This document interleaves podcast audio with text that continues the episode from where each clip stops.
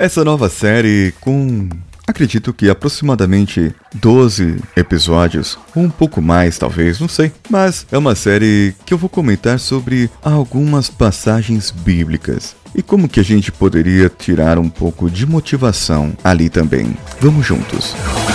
Você está ouvindo Coachcast Brasil. A sua dose diária de motivação.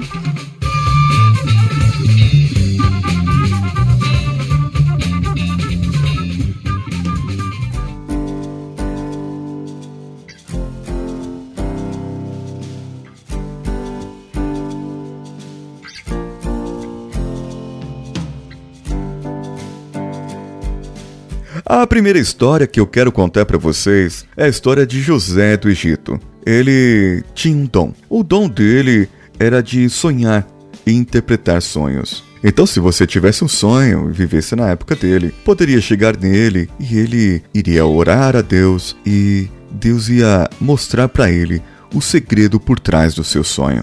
Era interessante, um dom muito bonito, e ele tinha também um outro dom. Ele era muito inteligente. Uma pessoa muito sábia, na verdade, porque o inteligente muitas vezes não é tão sábio.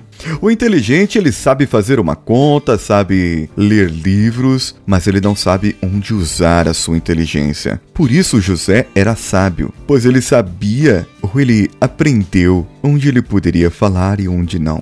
A sua confiança nos seus irmãos, em que ele podia contar qualquer coisa. O seu pai, Jacó, teve doze filhos. E depois, com José ali sendo um dos seus filhos, ele teve uma filha mulher também, mas esse eu não vou contar. Os seus irmãos, os irmãos de José, ficaram com inveja porque José teve dois sonhos. Um que o sol e a lua e onze estrelas se curvavam diante dele, diante da sua estrela. E depois ele sonhou que espigas de milho, cada um deles tinha uma espiga de milho, e as duas espigas maiores se curvavam diante da espiga de milho dele. E os seus irmãos falaram: Ora, você está dizendo que a gente vai se curvar perante você? E ali ficaram bravos com ele e começaram a caçoar dele, até que jogaram ele num poço e venderam ele como escravos. Queriam matar ele, mas Benjamim, que era o seu irmão puro, de, do mesmo pai e da mesma mãe, acabou convencendo seus irmãos para que ele não fosse morto. Então seus irmãos mataram ali um animal, levaram a túnica, o vestido, a roupa de José para seu pai toda suja do sangue e naquela época não tinha exame de DNA para saber se o animal tinha morrido ou não, ou se era um animal no lugar de José. José então foi para o Egito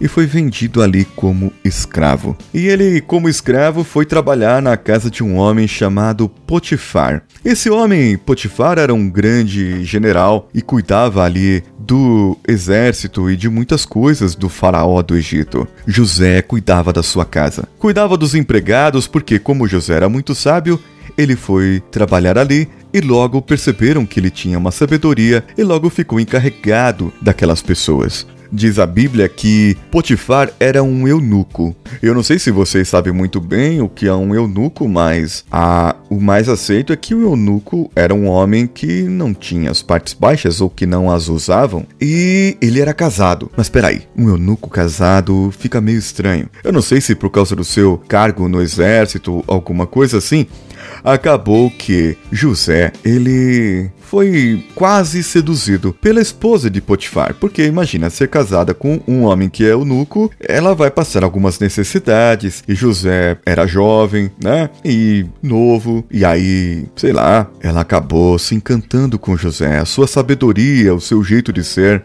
e começou a dar em cima dele. E então José, ele saiu correndo, ela pegou a sua roupa, a roupa de José, e gritou e acusou José de ter sido.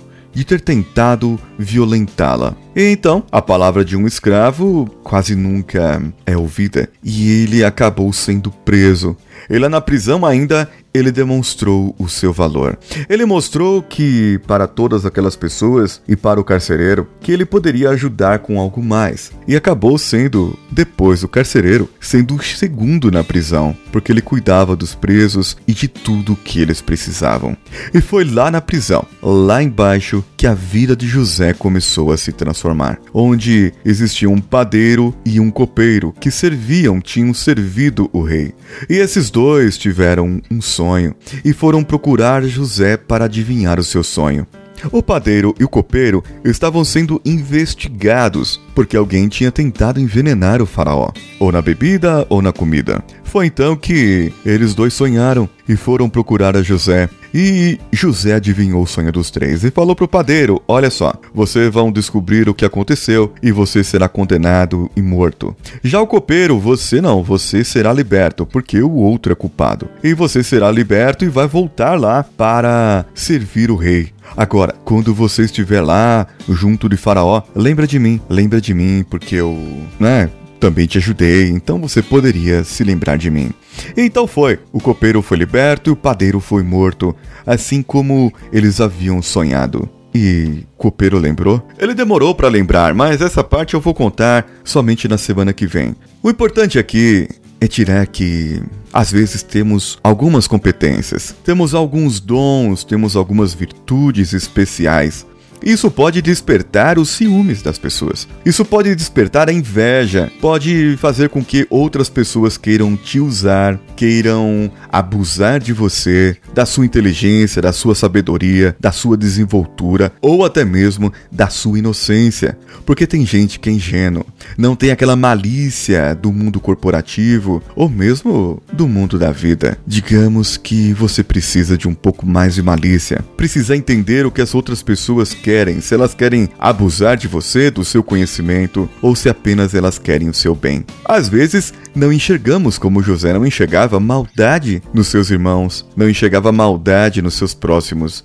E isso é muito bom, porque ele não julgava. Ele era uma pessoa que não fazia um pré-julgamento e ele poderia muito bem viver mais que isso. Mas eu digo que isso tudo era um plano, e lá na frente vocês vão saber que plano que Deus tinha na vida ali de José e de seus familiares. Por isso, todas as coisas foram permitidas. No final, tudo acaba se encaixando. Uma outra coisa é que muitas vezes você faz um favor para alguém.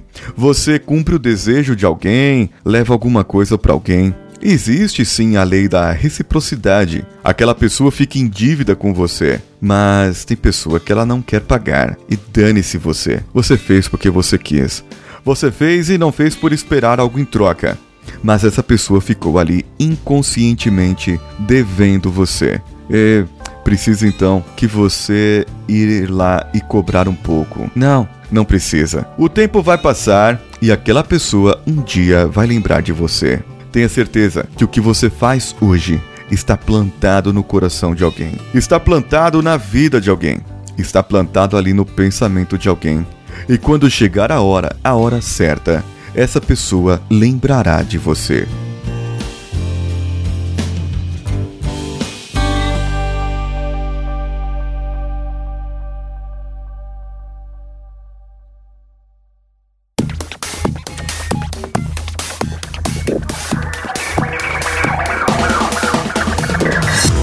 Gostaram de mais esse episódio? Envie o seu e-mail para o contato arroba coachcast.com.br ou comente lá no nosso site no coachcast.com.br. Você também pode participar da promoção que estamos fazendo junto com a Marsupial Editora. O link dela estará no post desse episódio. É a loja marsupial.com.br, onde você, com o cupom CoachCast tudo maiúsculo, pode comprar livros com 5% de desconto em cima do desconto que eles já estão dando. Ou seja, você pode ter livros lá com 70% mais os seus 5% de desconto em cima do preço que eles estão lá. E nós temos uma outra promoção em conjunto com Flávio Soares, que é o autor do livro A Lady Murphy, do episódio que falamos do dia 6 de fevereiro. Essa promoção vai até dia 28 de fevereiro, a promoção da Marsupial.